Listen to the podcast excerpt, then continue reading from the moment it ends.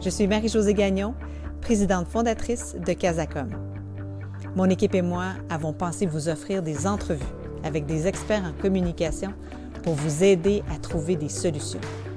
Grâce à ces échanges, nous voulons éveiller chez vous les meilleures idées qui soient pour élever vos organisations. Et si cette pandémie nous rendait meilleurs? Eh bien, c'est le pari que nous faisons. Sur ce, je vous souhaite une bonne écoute. Alors ici Marie-Josée Gagnon et je reçois ce matin euh, Martin Massé, qui est vice-président affaires publiques aux aéroports de Montréal. Bonjour Martin. Bonjour. Merci de m'accorder cette entrevue, Martin. Un plaisir, Marie-Josée. L'aéroport de Montréal est un endroit où il y a énormément d'activités habituellement. C'est un centre névralgique de, de, notre activité économique. Si je me rends à l'aéroport ce matin, qu'est-ce que ça a l'air? Bien, écoutez, c'est un, peu, euh, un peu un scénario euh, de, de, de film de zombies. Euh, c'est complètement désert. Normalement, ça bourdonnerait d'activité. En 2019, on a eu une année record avec plus de 20 millions de passagers, ce qui donne une moyenne, évidemment, d'autour de 50 000 passagers par jour. Donc aujourd'hui, vous verriez normalement, à pareille date l'an passé, 50 000 personnes qui bourdonneraient, plus notre personnel, hein, c'est 13 000 employés dans la communauté aéroportuaire. Et je vous dirais qu'aujourd'hui, vous en verriez peut-être 300 euh, passagers, plus euh, les, membres soit d'ADM ou des agences comme les services frontaliers, la santé publique et nos concessions, les quelques concessions encore ouvertes pour desservir ces passagers-là. Et donc, il y a quand même quelques avions là, qui, euh, qui atterrissent et qui partent de Montréal actuellement. Et c'est pour quelles raisons au juste? Oui. Alors, quelques, avions encore vis-à-vis des, grands, euh, grands pôles européens, également euh, dans le Moyen-Orient. Donc, euh, les plus grandes villes, hein, il y a des endroits où on avait neuf ou dix vols par jour. Il peut en rester deux ou trois par semaine. C'est encore des vols de rapatriement d'un côté comme de l'autre, des Canadiens qui reviennent au pays ou des gens d'autres pays qui repartent en partance du Canada. Également, c'est des vols euh, cargo, presque tout cargo. Alors, on peut penser à du cargo plus périssable, donc entre autres des médicaments, euh, de l'équipement médical, des denrées qui doivent être réfrigérées et envoyées rapidement. Donc, ça ressemble un peu à ça, l'activité présentement euh, à, à Yule, à Dorval. Avec beaucoup d'avions sur le, sur le tarmac, j'imagine?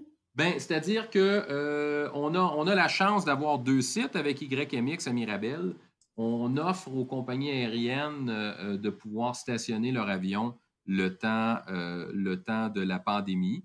Donc, on a de la place pour environ une centaine d'avions à Mirabel. On en a, je crois, 30 au dernier chiffre.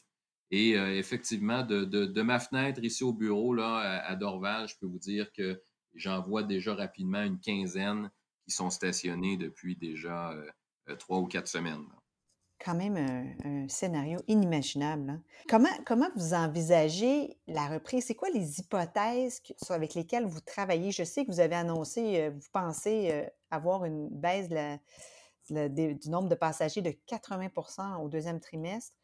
Euh, comment vous envisagez la reprise, vous, de votre côté? Alors, effectivement, baisse de passagers prévue d'au moins 80 de avril à juin. Euh, écoutez, il y, a plusieurs, hypothèses et, elles ne sont pas nécessairement mutuellement exclusives.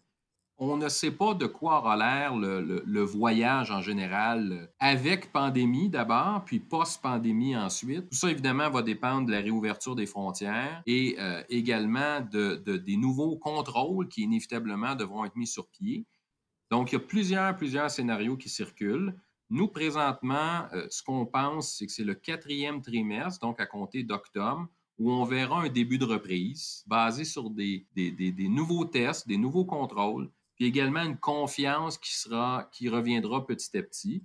Mais, euh, mais pour ce qui est de de, de, se retrouver sur la courbe de croissance de l'an dernier, on est au moins dans du, dans du 24 mois, ça c'est certain.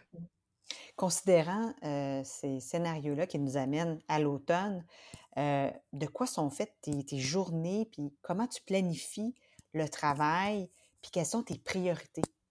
Il ah, faut comprendre qu'une que autorité aéroportuaire, c'est pas nous qui contrôlons les frontières, nous ne sommes pas la santé publique. On est un peu un carrefour. Hein? Ce qu'on ne contrôlait pas, on ne s'est pas attardé à chercher à le contrôler. Hein. On n'a pas remplacé les médecins, on n'a pas remplacé les agents à la frontière.